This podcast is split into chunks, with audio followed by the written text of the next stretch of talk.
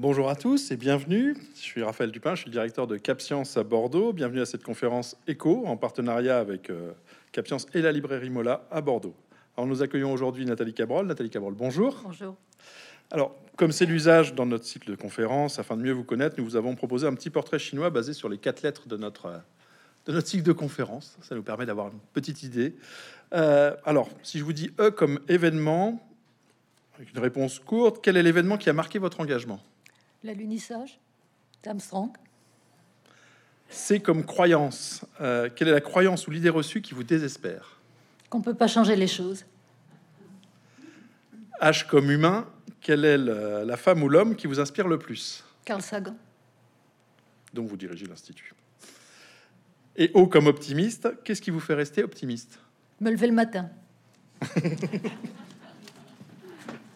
Alors, je vous remercie de vous être prêté à cet exercice. Alors, Nathalie Cabral, vous êtes euh, astrobiologiste, vous dirigez des projets de recherche pour la NASA depuis 98, et vous êtes depuis 2015 directrice scientifique du centre de recherche Carl Sagan de l'Institut SETI, qui a pour mission d'explorer, comprendre et expliquer l'origine, la nature et la prévalence de la vie dans l'univers. C'est bien ça? Alors, je vais être honnête. Alors, pour tout amateur de sciences, d'astronomie, de biologie extraterrestre, vous occupez un poste mythique hein, et totalement fantasmatique. Euh, donc je vous remercie d'être parmi nous aujourd'hui. C'est pour ça que je vous dis me lever le matin, c'est ce rend optimiste. Alors, nous nous étions déjà rencontrés dans le cycle écho pour votre précédent ouvrage qui était Le voyage aux frontières de la vie. Vous nous aviez déjà passionné en nous racontant à la fois votre parcours et vous nous aviez expliqué comment, notamment, vous étiez allé chercher des réponses à des questions de vie martienne en en allant faire des plongées dans les lacs de haute altitude dans des conditions extrêmes sur l'Atacama. Alors, votre nouvel ouvrage, qui est tout aussi passionnant, qui s'intitule euh, À l'aube de nouveaux horizons, qui est là, euh, aux éditions du Seuil. Alors, j'ai bien aimé le titre, mais alors je préfère le bandeau de l'éditeur. Euh, bandeau de l'éditeur qui dit Le point sur la recherche de la vie dans l'univers. Et ça, c'est vraiment quelque chose qui, est très clair et qui on se dit tiens, on a bien envie. C'est exactement ce que je vous propose à tous de faire ce soir, là, pendant l'heure qu'on a des chances, faire le point sur la recherche de la vie dans l'univers.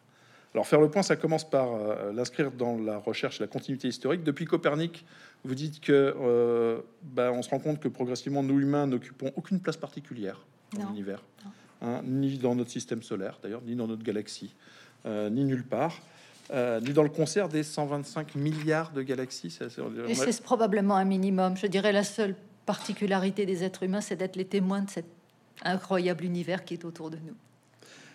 Et la vie, alors sans qu'on sache vraiment la définir, on y reviendra d'ailleurs, euh, serait beaucoup plus banale qu'on ne l'imaginait. Euh, que sait-on des briques nécessaires de la vie et comment euh, leur apparition et leur répartition? Je peux comprendre qu'il y en avait finalement un peu partout. Il y, en a absolument partout, mais elles, ne sont pas apparues immédiatement dans, l'univers.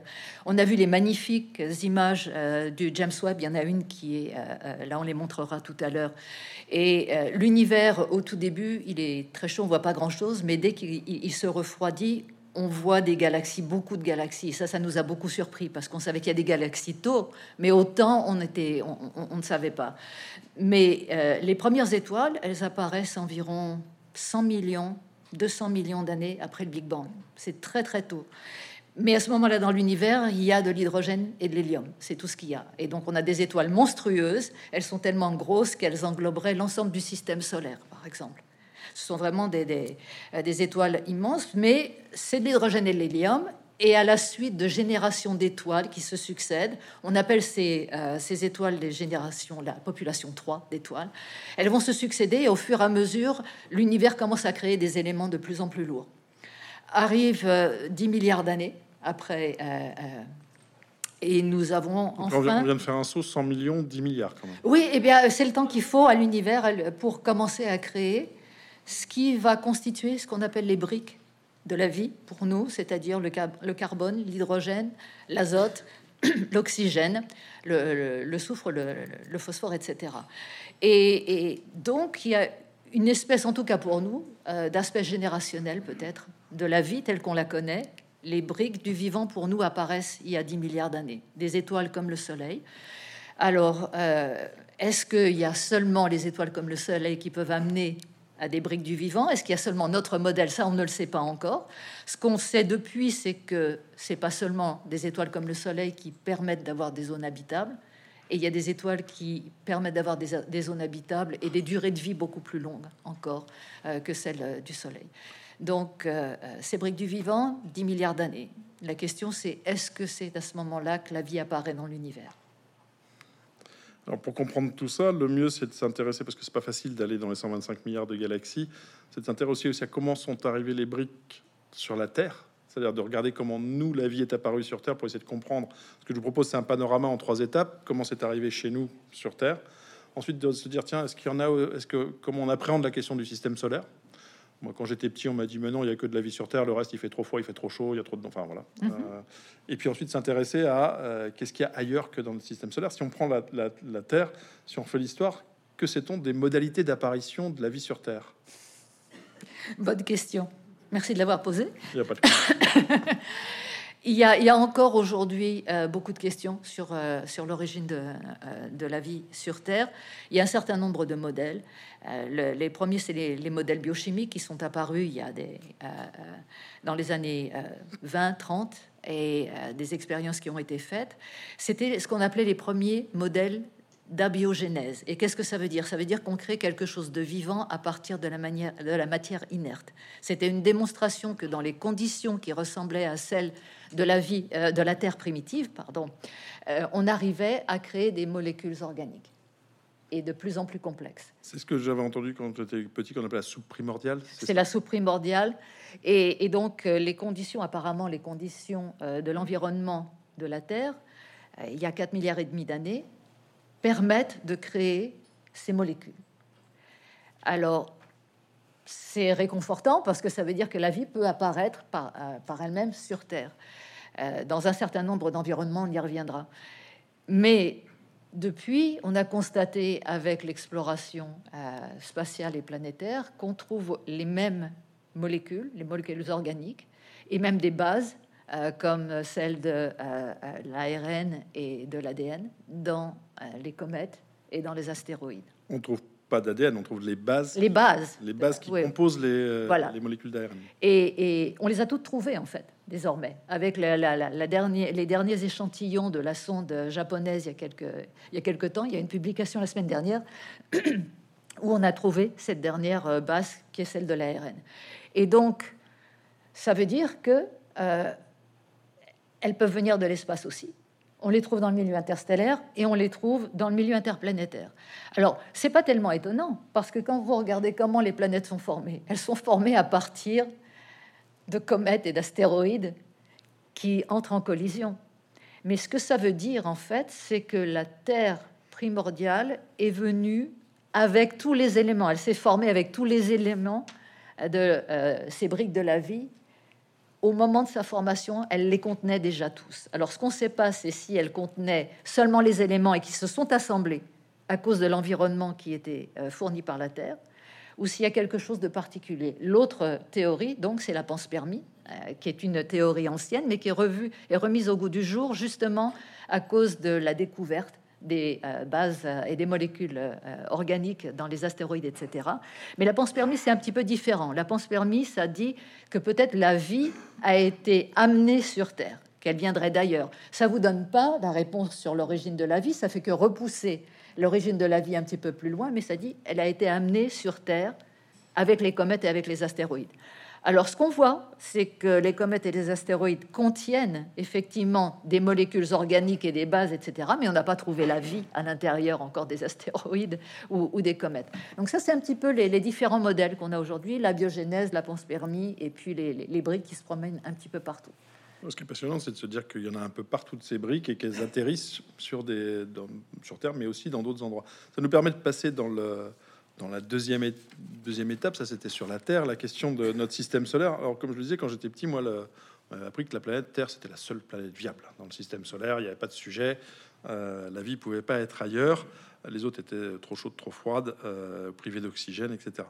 Euh, j'ai fait un peu une mise à niveau en lisant à l'aube des horizons, des nouveaux horizons, parce que quand on balaye avec vous l'ensemble des potentialités de vie actuelles ou passées dans notre système solaire, dont on connaît euh, les planètes, euh, voire les satellites de certaines grosses planètes, on se rend compte euh, que, bah, en fait, il y a beaucoup plus de potentialité de vie actuelle ou passée que ce qu'on imagine. Alors, je vous propose de balayer un peu les, planètes qu'on connaît. même la Lune, vous l'épargnez pas. Non. Vous dites que la Lune, c'est possible que. C'est des, des modèles très récents. Il y a une période dans la formation de la Lune, pendant quelques millions d'années, où elle a une légère atmosphère avec suffisamment de pression pour avoir de l'eau liquide à la surface. Ça n'a pas duré très très longtemps. Il y a une activité volcanique, etc. Ça ne veut pas dire que la vie a démarré, mais c'est intéressant de penser à la Lune de cette manière-là. Euh, là où la vision de la vie dans le système solaire a complètement éclaté par rapport au modèle euh, antérieur, comme vous le dites euh, précisément, il y a seulement 60 ans, et même moins, euh, on pensait... Hein. Non, mais euh, ça a duré encore jusqu'à la période euh, des premières missions spatiales. C'est la même période où on commence à envoyer des sondes dans l'espace et on commence à essayer de comprendre comment elle avait été apparue, dans quel milieu elle est apparue sur Terre. On commence à explorer les fosses marines, où on a ces fumeurs, où on voit euh, l'énergie qui sort avec le, magma, etc. Parce que l'environnement pour la vie, il faut, de, comme je le disais, de l'énergie, des nutriments, des sources de carbone, parce que c'est la charpente, etc. Euh, vous avez besoin d'un abri aussi contre les rayonnements cosmiques. Et, et donc on commence à explorer tous ces environnements, mais pas seulement les fonds marins, aussi les environnements extrêmes sur Terre. C'est le début de l'exploration des environnements extrêmes. Et partout où on regarde, partout où on trouve la vie. Et on se rend compte qu'il n'est pas nécessaire euh, de, se trouver dans la zone habitable d'une planète. Et la zone habitable, c'est donc là, quand vous pouvez avoir de l'eau liquide à la surface d'une planète. Il suffit simplement d'avoir tous ces éléments dont on a besoin, qui sont l'énergie, l'eau, l'abri, etc., pour la vie. Et ça, on le trouve dans une diversité d'environnements qui est absolument incroyable. Et quand on regarde dans le système solaire, vous pouvez être en dehors de la zone habitable Mars est encore dans la zone habitable, mais quand vous passez dans le système externe, euh, du, système solaire, vous êtes bien bien loin du Soleil. Il n'y a pas de vie possible en surface parce que les lunes glacées qu'on trouve autour de, Jupiter ou de Saturne, elles sont soumises à des rayonnements impossibles euh, de, leur, euh, de leur planète principale.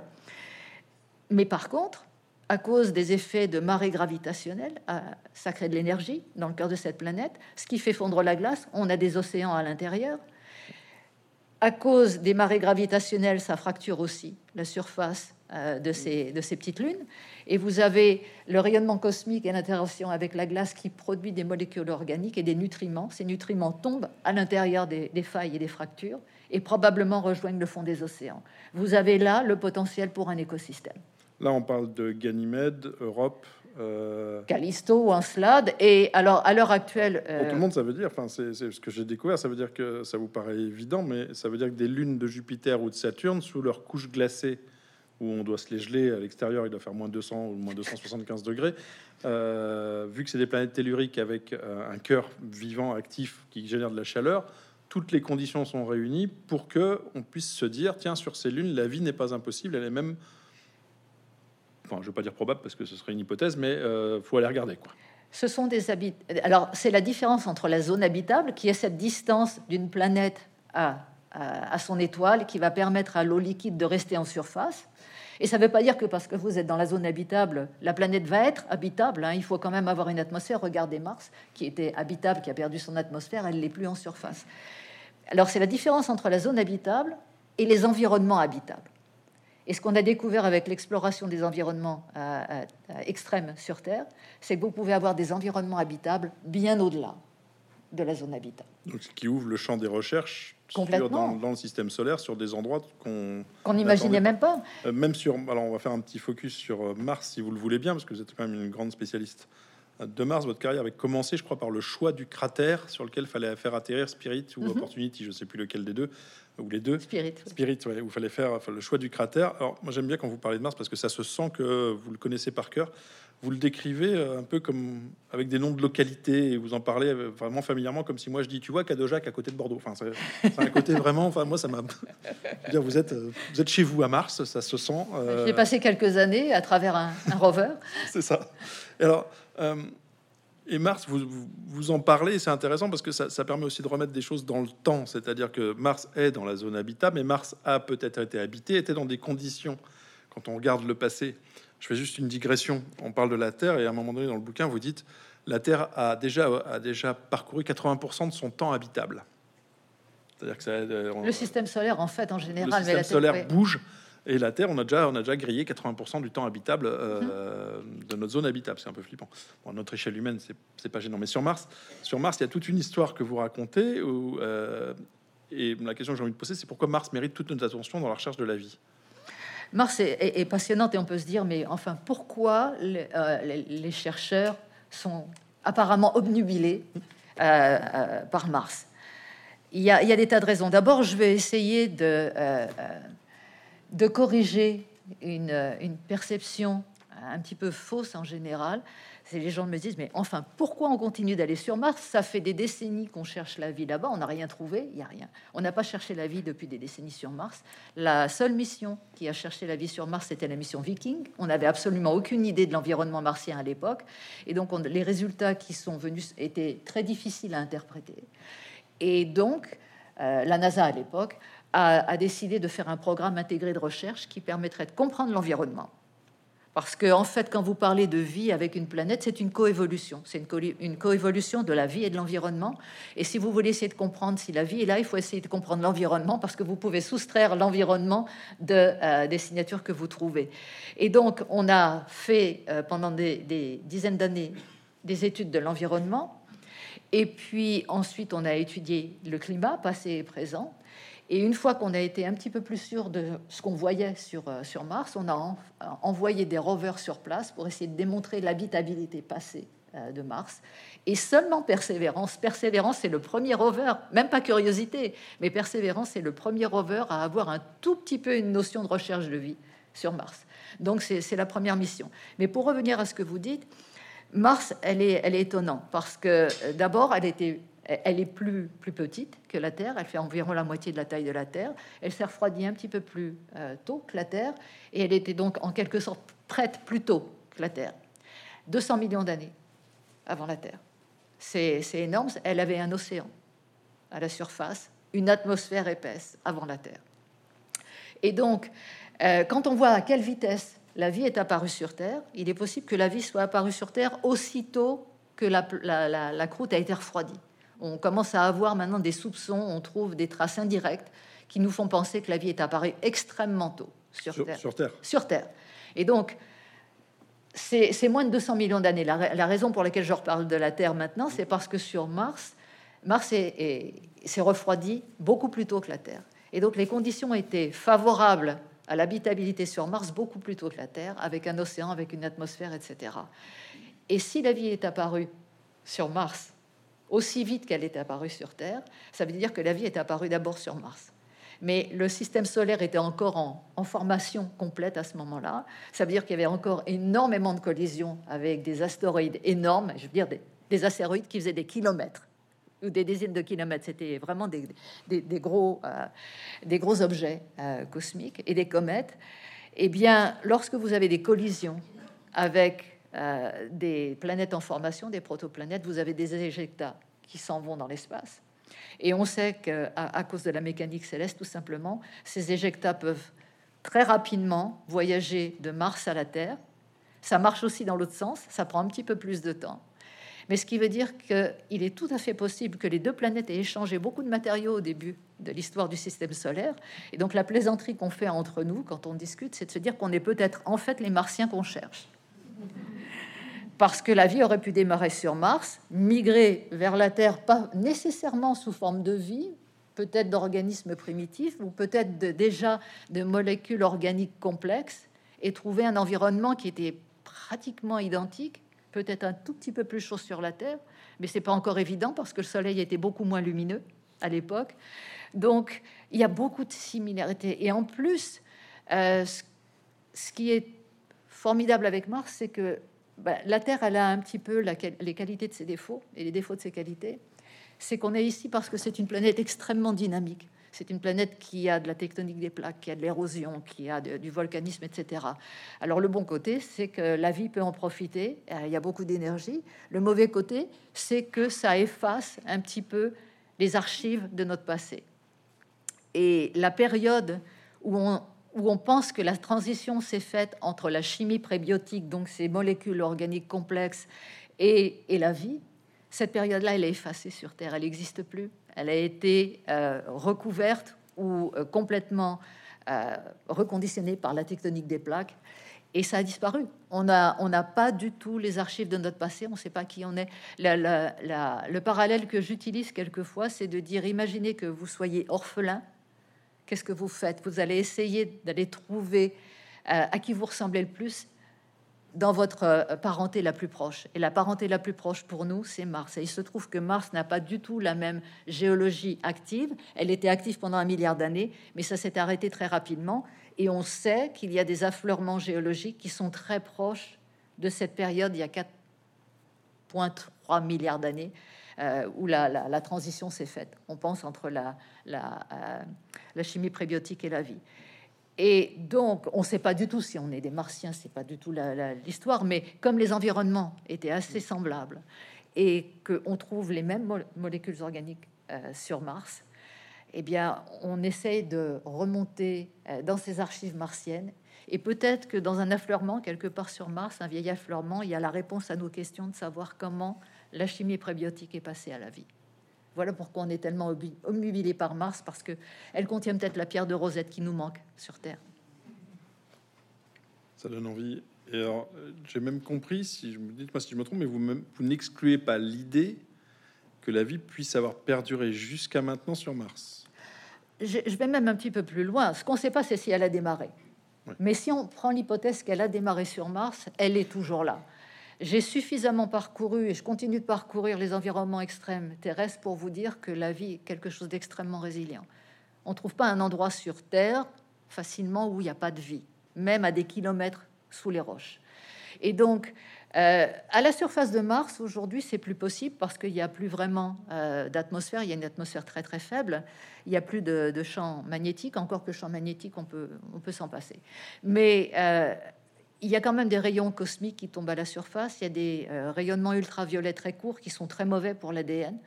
Et euh, il faut donc que la vie, si elle est sur Mars, elle soit cachée un petit peu de la surface pour, euh, pour s'abriter. Aussi, quand vous êtes sur une planète, quand vous vous enfoncez vers, vers les profondeurs de la planète, il y a deux choses qui se passent.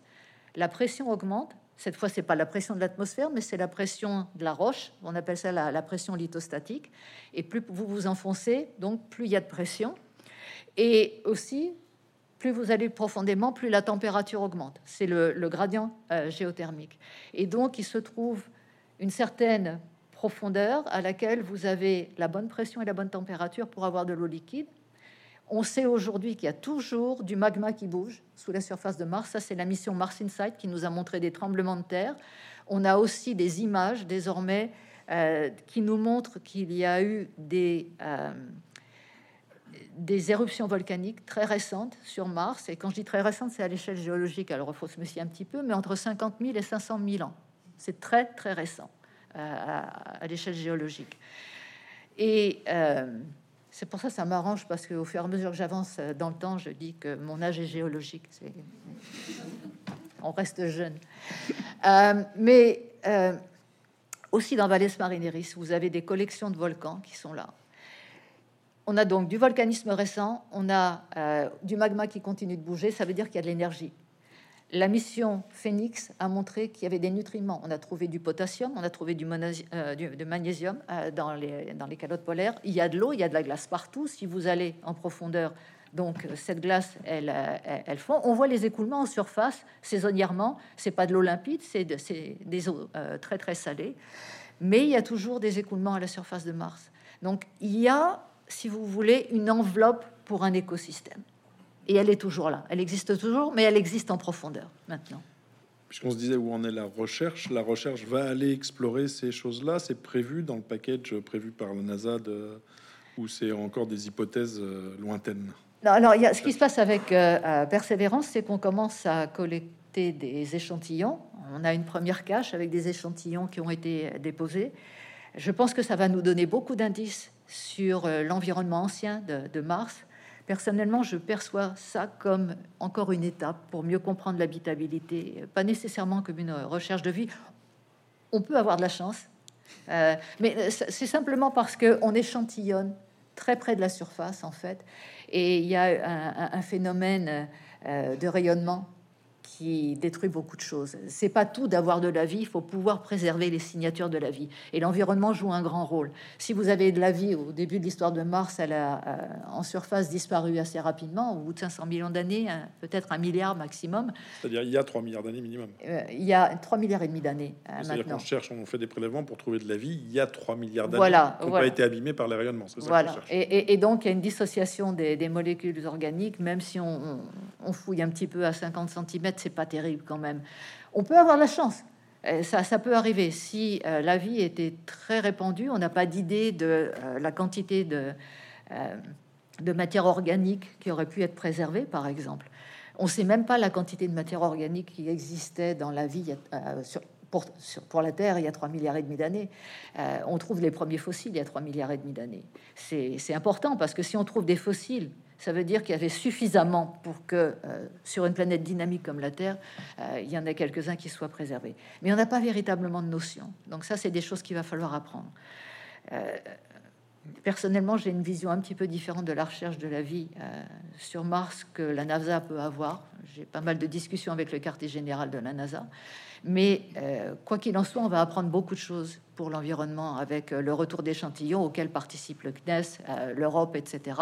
Ça va être assez formidable. Ça ressemble pour moi à, une vision de ce qu'était Apollo avec les rendez-vous. Avec c'est très compliqué, c'est très compliqué, mais c'est formidable. Ça. On a pris un autre rendez-vous, c'est pour début, 2000, début 2030. C'est Juice qui est parti la semaine dernière. Euh, on en a un peu parlé avec Ganymède euh, Europe, euh, juste pour que tout le monde comprenne. Juice est parti pour quoi faire? Juice est parti pour essayer de comprendre si les lunes glacées de, Jupiter étaient habitables. Et donc, c'est essayer de revisiter les hypothèses des océans. Alors, les choses avec, par exemple, Europe est un cas vraiment parfait, je dirais, qui représente une enveloppe d'un- d'une pour une biosphère, on peut créer un écosystème avec Europe. Je le parlais parce que non seulement on est à peu près certain maintenant qu'il y a un océan, et comme on le sait, il y a différentes manières de, de- s'en rendre compte. D'abord, il y a euh, la morphologie, hein, euh, et ensuite, il y a la, minéralogie. On voit des dépôts de sel en surface qui peuvent pas être expliqués euh, de manière très simple si c'est- il n'y a pas un océan pour ces dépôts salés. Et puis ensuite, il y a simplement la dynamique d'Europe autour euh, de Jupiter. Vous avez des effets gravitationnels, de, de, de marées gravitationnelles qui sont extrêmes et qui vont donc créer des frictions. La friction, ça crée de l'énergie. L'énergie, ça fait fondre la glace. Il y a donc euh, un, un océan probablement qui est très très profond sur Mars, sur 90 km de sur profondeur. Europe Sur Europe, pardon. Sur, peut-être sur Mars aussi. Lapsus révélateur. Euh, mais euh, donc, vous avez aussi euh, l'oscillation euh, d'Europe sur, sur son orbite et puis le- des effets de champ magnétique induits. Il y, a- il y a quand même pas mal d'indices qui nous indiquent qu'il y a un, un- un océan. C'est plus compliqué pour Ganymède et pour Callisto. Là où un océan est favorable, il y a maintenant 17 océans probables dans le système solaire, en comptant la Terre. 17. Euh, le seul qui soit à la surface, c'est aussi Titan. Euh, c'est des, mers et des lacs. Tous les autres sont des océans cachés, des, océans furtifs. Et il y en a qui sont candidats et d'autres qui sont euh, plus sûrs. En cela, des Europes, on est à peu près certain euh, qu'il y a des, des- océans. Et c'est deux cas très favorables parce que non seulement il y a l'océan, on a l'épreuve, etc., des geysers, ça va un petit peu dans tous les sens, mais on a aussi des ouvertures sur l'espace. Et c'est ça qui permet aux nutriments de descendre. Ils sont formés à la surface et descendent par les failles. Ça s'ouvre, ça ferme. C'est très, très favorable. Et c'est d'autant plus favorable sur Europe qu'on pense qu'il y a un tout petit peu plus de teneur d'oxygène dans l'océan d'Europe. Et ça, c'est important parce que ça permet une vie un petit peu plus complexe.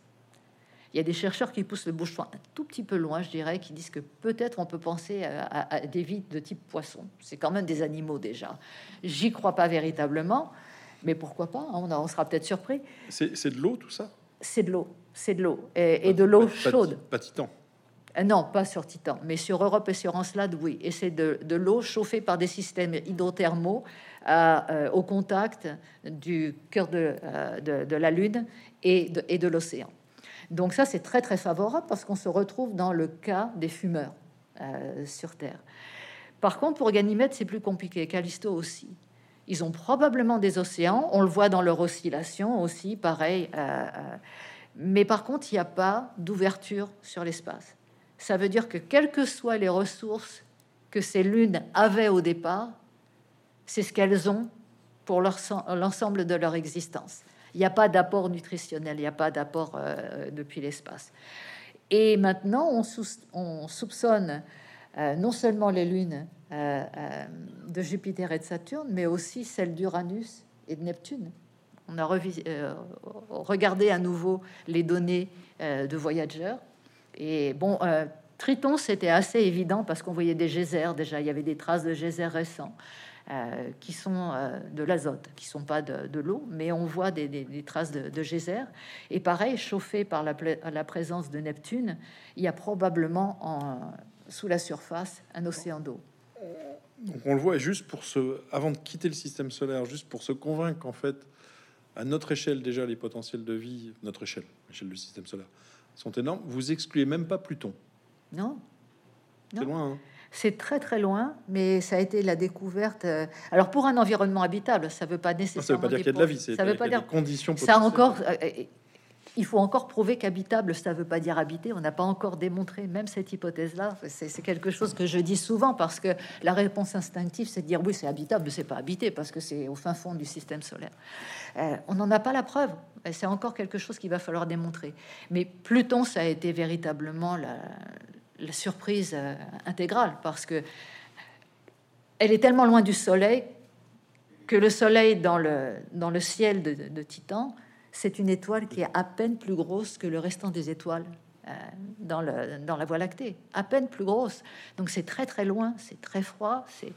Mais on est arrivé et on a découvert une petite, euh, une planète naine qui a une géologie qui est absolument phénoménale, avec des régions entières où il y a très très peu de cratères d'impact. Ça veut dire que la, la surface s'est renouvelée très récemment. Alors il y a évidemment la, dynamique avec euh, son, satellite Caron qui aide euh, probablement, mais euh, ce qu'on croit, c'est qu'en fait la, planète s'est formée à froid et s'est réchauffée avec l'océan qui s'est créé et qui est toujours là, peut-être en train de se refroidir petit à petit, mais il y a toujours au moins un, océan résiduel, en tout cas, c'est ce qu'on essaye de montrer, avec du volcanisme de glace alors, il fait tellement de froid dans ces régions euh, du système solaire que la chose la plus chaude qui puisse s'écouler d'un volcan, c'est la glace d'eau. Et donc, le volcanisme, à partir de, euh, euh, satellites comme Titan, par exemple, vous allez voir des volcans, ce sont ce qu'on appelle des cryovolcans, c'est des volcans de glace, et la lave, c'est un mélange de différentes glaces, de glace d'eau, de glace euh, d'azote, euh, c'est absolument incroyable. Titan, c'est encore plus compliqué parce que vous avez euh, des... c'est Saturne. Saturne, vous avez des, des lacs et des mers de, méthane et d'éthane en surface, et à 20 km de profondeur, on a un océan d'eau. Et là, on revient. Alors, si on ne sait pas ce que ça peut être une biochimie avec euh, des, lacs et des mers de, méthane et d'éthane, on sait ce que la biochimie, elle peut être dans un océan d'eau. Qu'est-ce que le contact entre les deux qui se produit nécessairement? Parce qu'il y a des grandes fractures là aussi entre les deux.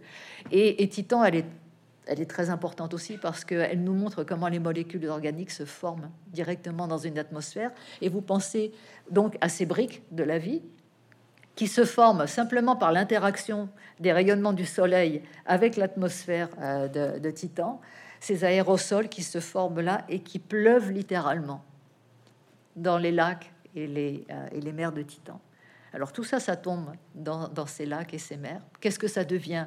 On ne sait pas véritablement mais ça se dépose au fond des lacs et des mers, ça fait des sédiments de molécules organiques. Euh, et pour vous donner une image, on peut imaginer donc une espèce de vase, etc. C'est déjà impressionnant. Et puis ça pénètre à l'intérieur, ça rejoint probablement l'océan d'eau 20 km plus bas. Mais il y a encore quelque chose qui est plus phénoménal sur Titan, c'est que les dunes de Titan, c'est pas du sable, c'est pas de la silice comme les dunes que vous avez tout autour ici. C'est des dunes de molécules organiques de ces, molécules organiques qui pleuvent littéralement et qui sont entraînées par des vents et qu'on voit très très bien euh, à la surface de Titan. C'est un, monde, On a un fabuleux laboratoire à l'échelle naturelle dans le système solaire. C'est absolument remarquable. Alors, du coup, je vous remercie. Donc ça, ça, nous convainc que finalement, c'est pas si rare. Alors, je vous propose de passer, de changer d'échelle, de sortir du système solaire. Euh, alors, les perspectives deviennent ahurissantes. On manie des chiffres qui, moi, m'ont donné un peu le vertige.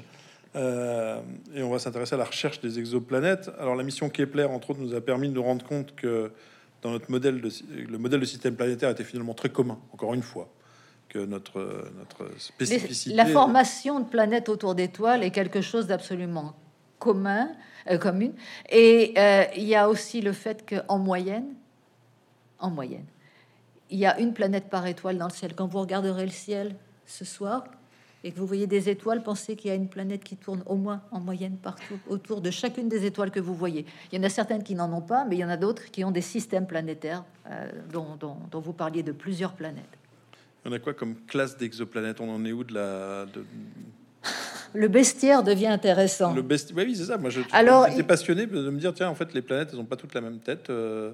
non, et on voyait que les grosses. Maintenant, on en voit des, différentes. Alors, alors là, il y a aussi, euh, on est un petit peu limité par la technique. Hein, euh, quand on avait les télescopes comme ceux de Kepler, il y a une limite de résolution. La technologie, bien évidemment, s'améliore avec le temps. C'est pas étonnant qu'on voit des planètes de plus en plus petites parce que l'optique devient meilleure, les techniques de détection deviennent meilleures. Mais euh, alors, il y a différentes classes de planètes. Il y a des planètes de type terrestre. Ça ne veut pas dire nécessairement qu'elles ressemblent à la Terre. Il y en a certaines qui ressemblent à la Terre. Mais les, planètes de type terrestre, c'est des euh, planètes qui sont de la taille de la Terre jusqu'à la taille de Mars. Un petit peu, c'est dans cette région-là. Et ensuite, vous avez des, des super-terres. Alors, celle-là, très intéressante parce que nous, on n'en a pas dans le, dans le, système solaire. Ça, ça a été la grosse découverte. C'est des planètes qui ont une masse entre deux fois et dix fois la taille de la Terre. On sait que du point de vue de l'habitabilité, il faut rester autour de deux fois, deux fois et demi la taille de la Terre. Pourquoi sinon on a trop de pression? Trop de pression, la gravité, etc. Et encore une fois, c'est limité. C'est une vision très géocentrique, hein, encore une fois, parce que c'est le modèle qu'on connaît. Mais comme on le disait, euh, les briques de la vie telles que nous, nous la connaissons, elles sont très communes dans l'univers. Donc ça a quand même, c'est logique de pouvoir penser que c'est euh, un, système qui est très, très commun dans l'univers. C'est peut-être pas le seul, mais en tout cas, il est probablement pas rare. Mais donc, si vous avez des super-terres autour de deux fois, deux fois et demi la masse de, la Terre. Ensuite, il y a les, planètes neptuniennes. C'est donc des, euh, géantes glacées mais là, ça devient aussi intéressant parce qu'elles sont pas toujours glacées. elles peuvent être plus chaudes. Ça ne veut pas dire qu'elles sont chaudes, mais ça veut dire qu'elles sont plus chaudes que Neptune. C'est des, planètes de la taille de Neptune et d'Uranus d'environ 50 000 km de diamètre, si vous préférez. Mais il y a maintenant, on découvre toute une transition entre les super-terres et euh, les planètes, euh, euh, les géantes glacées. C'est ce qu'on appelle les mondes icéens. Et ces mondes, vous avez toute une gamme de mondes qui sont soit des immenses atmosphères, probablement avec un, cœur qui est solide, mais où vous avez euh, un environnement où la physique n'est pas vraiment celle qu'on connaît euh, sur notre planète. Il a plus vraiment de phase liquide, il n'y a pas de phase gazeuse, c'est des superfluides, c'est quelque chose d'absolument étonnant. La physique devient euh, euh, absolument incroyable. Mais par contre, il y a certaines de ces planètes qui ont aussi une atmosphère suffisamment épaisse avec des océans liquides. On le voit avec leur densité et un, un cœur solide. Alors celle-là, il y a des possibilités d'habitabilité. Euh, il y a des probabilités pour celle-là aussi. Et on a des planètes géantes gazeuses de type Jupiter. C'est en fait la première planète qu'on a découverte autour d'une étoile de type solaire. C'était une super euh, euh, géante et ce qu'on appelle désormais, qui sont connus sous le nom de Jupiter chaud, parce qu'elle était très proche de son étoile. Généralement, elles sont verrouillées, elles tournent toujours la même face à, leur, euh, à leurs euh, étoiles, ce qui crée des problèmes. D'abord, elles sont beaucoup trop près euh, de leurs étoiles pour être habitables, celles-là. Elles sont pas dans la zone habitable. Mais ça crée des problèmes aussi climatiques. Vous avez un côté de la, planète qui fait 4000 degrés, l'autre côté qui fait moins 20. oui, c'est pas pas idéal, mais mais par contre, ça nous a montré quelque chose d'intéressant. Au début, on croyait que ces planètes se formaient euh, euh, beaucoup plus loin dans le système euh, planétaire et qu'elles se rapprochaient, qu'elles migraient vers, vers leurs étoiles. Et on n'en est plus tellement sûr parce qu'on découvre qu'il y a toute une population de, ces planètes qui se trouvent toujours au même endroit, à la même distance de, de, leurs étoiles. Et donc il y a probablement une théorie quelque part qui montre que certaines d'entre elles, au moins dans cette population, se forment là où on les voit. Par contre, il y a aussi une partie de cette population qui a euh, probablement migré. Et ça, c'est l'image de notre Jupiter à nous. Jupiter, tout comme Neptune, n'était pas là où elle se trouve aujourd'hui. Même Cérès, le petit astéroïde, ne se, trouve, trouvait pas là euh, où on les voit euh, aujourd'hui. Elles ont migré au début de l'histoire du système solaire. Et Jupiter avait commencé à migrer vers le Soleil. C'est la formation de Saturne qui l'a ramené euh, par résonance gravitationnelle là où elle se trouve. Par contre, ça a fait un petit peu de dégâts dans le système solaire euh, interne, parce que quand une planète comme Jupiter se déplace, il y a beaucoup d'interactions gravitationnelles. Et ce qui s'est passé, c'est que euh, tous les éléments qui auraient dû être utilisés, les matériaux qui auraient dû être utilisés pour la croissance de Mars, ont en fait été détournés, soit propulsés ailleurs dans le système solaire, éjectés, ou alors simplement euh, par Jupiter par des collisions, etc.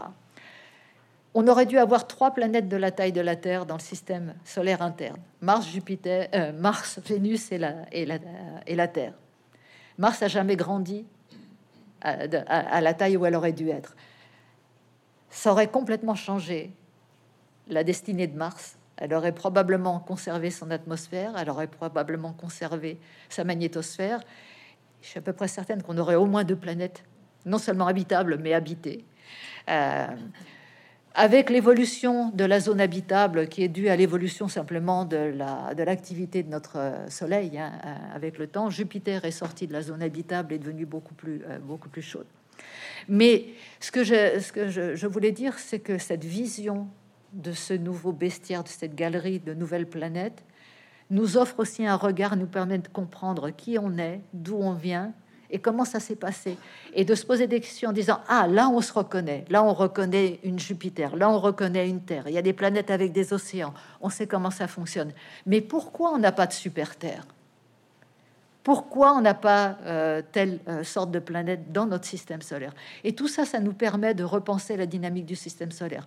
Comme vous le disiez, la formation de systèmes planétaires, c'est commun. Des systèmes solaires des systèmes planétaires comme le système solaire, c'est pas tellement commun. On n'en a pas trouvé tellement. Le plus proche, c'est Trappiste. Et c'est même pas encore tellement comme le nôtre, parce qu'il y a sept planètes de la taille de la, euh, pratiquement de la taille de la Terre sur Trappiste. C'est sept terres plus ou moins Mars entre la, Terre et Mars. Mais on trouve pas quelque chose qui nous ressemble véritablement. Alors, est-ce que c'est du coup, euh, est-ce que c'est une des réponses à cette question, parce que je vois le temps qui passe. Euh, on a 120 milliards de galaxies, on a 300 millions de planètes par galaxie, on a une planète par minimum par truc. On se dit, bon, alors là-dedans, il y a bien quelqu'un qui, attend de nous contacter. fameuse question qui nous obsède. Euh, pourquoi ce grand silence? Pourquoi le grand silence? Alors ça, c'est très important. En tout cas, est-ce que la structure du système solaire est quelque chose qui est une réponse à la présence de la vie sur Terre? Est-ce que ça veut dire que la vie est rare? Euh, alors, il y a deux manières d'aborder. Euh, c'est la théorie de la Terre rare, et euh, il y, a, il y a deux, en fait, deux formulations mathématiques. Euh, pour répondre à la question du grand silence, il y a celle de, Frank Drake, qui est l'équation de Drake, qui est très flexible, qu'on peut utiliser aujourd'hui et qu'on peut utiliser avec des tas de notions de planètes différentes et de zones habitables différentes euh, aussi. Et qui, alors Franck, euh, il connaissait beaucoup moins de choses. je dis Franck parce que je connaissais Franck très bien et qu'il était à l'Institut. Et il nous a quittés malheureusement lui aussi l'année dernière. Mais il avait on, avait beaucoup moins d'informations. Donc à l'époque, dans sa formulation, euh, les, étoiles qui permettaient d'avoir des planètes euh, euh, favorables avec une zone habitable, etc., c'était des étoiles de type solaire. Aujourd'hui, on sait que c'est plus vrai. On sait que les, naines rouges et oranges, etc., elles ont des durées de vie qui peuvent être de plusieurs dizaines ou douzaines de milliards d'années 60-80 milliards d'années. Notre Soleil, il a 10 milliards d'années d'existence. Il y en a même certains, on pense, des trillions d'années. Qu'est-ce que ça veut dire? On n'a pas la notion de ces choses-là. Alors ça, Franck, il ne le savait pas. Ensuite, on n'avait pas découvert les... Euh, on n'avait pas encore exploré les milieux extrêmes, on n'avait pas la notion d'environnement habitable, etc. Donc c'était un champ ouvert. Ça, son équation est un champ ouvert. La seule, euh, euh, le seul paramètre un petit peu énigmatique, c'est elle, à la fin de l'équation, c'est la durée d'une civilisation technologique on est en train d'en apprendre quelque chose à l'heure actuelle avec notre civilisation technologique, savoir si elle passe cette période d'adolescente, si elle survive. Si je peux me permettre, pour tout le monde, l'équation de Drake aligne des probabilités, de, voilà, des, conditions qui dit bah, pour qu'on puisse communiquer avec quelqu'un, il faut qu'il y ait une planète habitable, il faut que ça doit s'habiter, il y ait du monde. Et le L, c'est la durée, moi ça m'a passionné, c'est la durée pendant laquelle cette civilisation, déjà enfin, filtrée par plein de filtres, est capable d'émettre et de recevoir, en gros. elle reste visible dans, dans, la région radio, et c'est la région radio parce que, évidemment, c'est. C'est ce qu'on utilise. Donc, encore une fois, une vision anthropocentrique. Mais peu importe, ce qu'on Nous, ça fait à peine 100 ans qu'on serait visible. Euh, ça, fait, ça fait 125 ans. Ça veut dire que notre bulle radio fait 200 années-lumière 200 années -lumière à peu près. Comment ça? Notre bulle radio fait 200 années-lumière? Vous avez 125 ans. Euh, euh, pas vous, mais l'émission radio de la Terre. L'émission les émissions euh, radio de la Terre ont 125 ans. Ça veut dire que ça, c'est le rayon dans une direction de l'espace, 125 ans. Quand vous regardez de deux des deux côtés, on a environ 200-250 années-lumière pour notre bulle radio. Et donc, on est, on est très jeune, en fait. Euh, alors, euh, pour le moment, on est devenu visible, en tout cas dans le domaine technologique, il y a 125 ans on était visible du point de vue de la biosignature et d'autres signatures comme euh, l'oxygène ou d'autres choses euh, dans, l'atmosphère. Mais c'est ce que disait euh, Franck. Pendant combien de temps une civilisation extraterrestre reste-t-elle visible? Alors elle peut disparaître pour des tas de raisons. Elle peut s'annihiler par elle-même, elle peut être annihilée par des événements cosmiques, par des événements d'environnement, etc. Ou alors elle peut devenir tellement avancée qu'elle devient absolument invisible euh, dans le euh, dans l'arrière-plan de l'univers. Mais donc, pour, euh, pour résumer, l'équation de Drake, elle nous donne comme réponse entre 10 000 et 1 million de civilisations dans notre galaxie seulement. Ça ne veut pas dire tout en même temps, hein, mais ça veut dire qu'il y aurait en tout cas la, la, la possibilité d'avoir entre 10 000 et 1 million de civilisations extraterrestres technologiquement avancées. La Terre rare, le début de la formulation de l'équation est assez semblable à l'équation de Drake. C'est un petit peu différent. Il y a, d'autres taux pour les étoiles, mais la philosophie est la même. Là où ça commence à changer, c'est que là où Franck, les, modules disent on a un environnement favorable à la vie et puis la, vie apparaît, il n'y a pas véritablement de spécificité sur ce que c'est, etc. Tandis que d'un seul coup, euh, Brandley et Ward, euh, qui ont fait cette équation de la Terre rare, ils commencent à nous dire pour avoir de la vie, il faut avoir une lune, il faut avoir un champ magnétique, il faut avoir de la tectonique des plaques, il faut. Il commence à mettre tous les éléments qu'on connaît aujourd'hui euh, grâce à l'exploration qu'on a faite des planètes ou des, euh, des environnements extrêmes. Et comme c'est une formule qui est en quelque sorte un entonnoir, comme vous le disiez si bien, où il faut absolument qu'un événement probabilistique ait eu lieu pour que le second puisse apparaître, vous vous enfournez, à chaque fois que vous, ajoutez un événement probabilistique, vous réduisez la probabilité que ça se produise, parce que ça crée des filtres de plus en plus réduits. Et donc, je dirais que dans l'équation de la Terre rare, si on met tous les éléments qui sont favorables à la Terre, il n'est pas euh, étonnant que ce soit une planète de type terrestre qui ressemble très fortement à la Terre, qui, qui sorte à l'autre bout, et qu'il n'y en a pas beaucoup, en fait, il y en a une et pas tellement d'autres. Donc, euh, mon problème avec l'équation de, euh, la Terre rare, c'est qu'en fait, elle n'a aucun espace pour des biochimies différentes, pour la, et elle implique quelque part que la vie qui s'est développée sur Terre, c'est une optimisation de la biochimie dans l'univers. On est le meilleur modèle et on est le modèle unique. Et c'est là où j'ai un problème. Parce que euh, je pense en fait que euh, on, connaît très peu de choses, même si la biochimie est la même au départ. Même si vous prenez les mêmes éléments que les nôtres, on, sait aujourd'hui que euh, vous pouvez tourner des molécules en chimie dans différentes directions. C'est ce qu'on appelle la, chiralité. Et, mais ça veut dire que vous pouvez avoir les mêmes molécules organiques exactement, mais tourner d'une manière différente et avoir une vie différente. Et pas être forcément capable de la reconnaître, même si c'est les mêmes briques que nous, même si c'est la même chose que nous. Et euh, on sait aussi, par exemple, que la vie sur Terre est majoritairement gauchère dans cette chiralité les molécules sont tournées à gauche, la, symétrie se fait à gauche. Est-ce que même si c'est exactement les, si on a affaire aux mêmes molécules organiques et d'un seul coup vous avez une vie droitière, à quoi ça ressemble? Alors c'est là où vous avez toute la théorie, je ne vais pas rentrer dans les détails parce que ça peut devenir très compliqué, mais la, théorie de la biosphère de l'ombre, ça part exactement de cette chose-là. Ça veut dire qu'au début de l'histoire de la Terre, la vie se forme donc sur Terre. On sait déjà que mécaniquement, elle a probablement apparu et disparu plusieurs fois parce que l'environnement terrestre au début c'est pas tellement sympathique. Hein. Il pleut des, des immeubles et des gros cailloux. Euh, c'est de bombardements euh, météoritiques constants d'énormes comètes et d'énormes astéroïdes. Il y a des océans qui sont formés très très tôt, mais ils sont vaporisés aussi par ces énormes euh, astéroïdes qui sont géants, qui font des dizaines de kilomètres de large. Ce sont des, petites planètes en formation. Hein. Et donc, c'est pratiquement certain que la vie est apparue et a disparu. Mais ça, c'est la, disparition euh, mécanique. Maintenant, la théorie de la biosphère rare, c'est de dire que la vie est apparue de manière différente sur Terre avec des arbres de vie différents. Aujourd'hui, on sait que la vie sur Terre, on peut l'amener à un arbre avec un ancêtre commun, mais la proposition de la biosphère de l'ombre, c'est qu'il y a peut-être d'autres arbres de vie sur Terre mais qui sont suffisamment différents pour qu'on puisse pas les reconnaître parce que simplement nos tests qu'on fait pour tester la biologie euh, sur Terre sont faits pour trouver la vie telle qu'on la connaît. Donc il y, a la biosphère de l'ombre, il y a le fait que la biochimie peut être la même, mais avec des géométries différentes.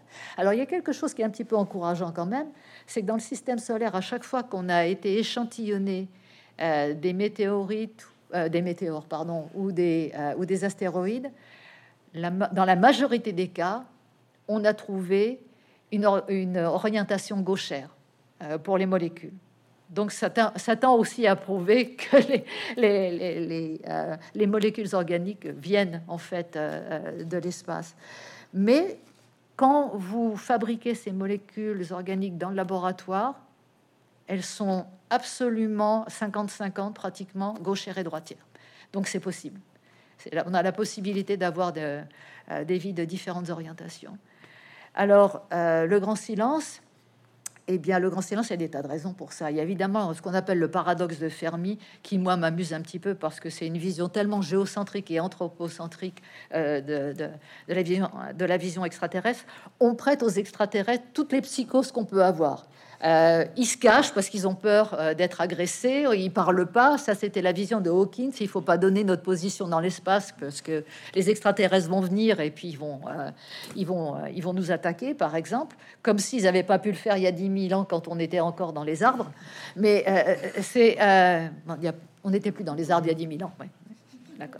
Ils ont, raté le coche. Mais euh, c'est pour dire simplement que si il y avait une civilisation tellement avancée, il y avait toutes les opportunités possibles et imaginables de pouvoir euh, venir sur cette planète et puis d'en faire, euh, d'en faire la leur. le paradoxe de Fermi, il faut pas le voir comme une réponse au grand silence, mais simplement comme euh, quelque chose qui nous donne la possibilité de faire un exercice pour pouvoir penser à ce qui peut se passer. En fait, il, faut être très, très humble. Il y a différentes possibilités. D'abord, il y a les distances, tout simplement. Il y a les distances qui nous séparent. On parle euh, d'années-lumière, etc. Il y, a, déjà ça. Il y a notre technologie. On est une, une civilisation technologique naissante. Ça veut dire qu'on imagine que d'un seul coup, on vient de découvrir euh, la, radioastronomie, et on se dit, bah, euh, les extraterrestres, forcément, ils, envoient des messages ou ils envoient des signaux lumineux, etc. Ils sont sur la bande FM, quoi. Voilà, ils sont sur la bande FM, mais peut-être que on, parlait à, tout à l'heure, on parlait de physique quantique.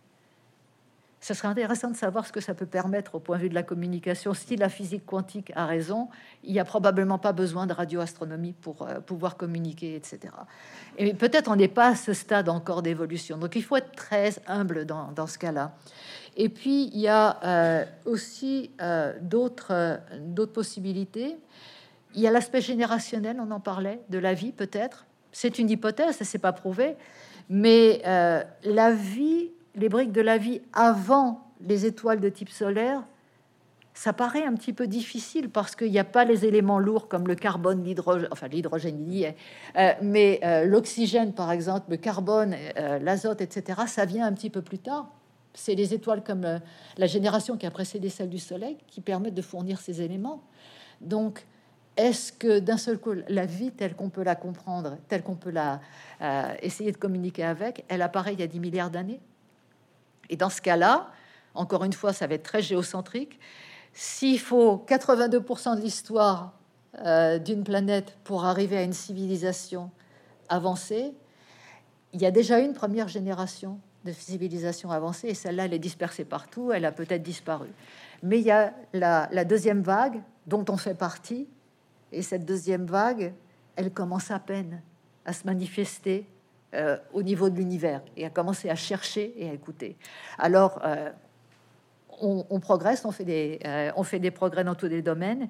Et puis, il y a, l'aspect un petit peu plus philosophique de la chose. Peut-être, en fait, il y a des tas de civilisations et peut-être qu'en fait, effectivement, ils veulent pas communiquer pour des raisons un petit peu plus différentes, qui est que, bah, comme tout enfant, comme tout adolescent, il faut pouvoir faire ses propres erreurs et apprendre ses propres leçons pour devenir une civilisation adulte.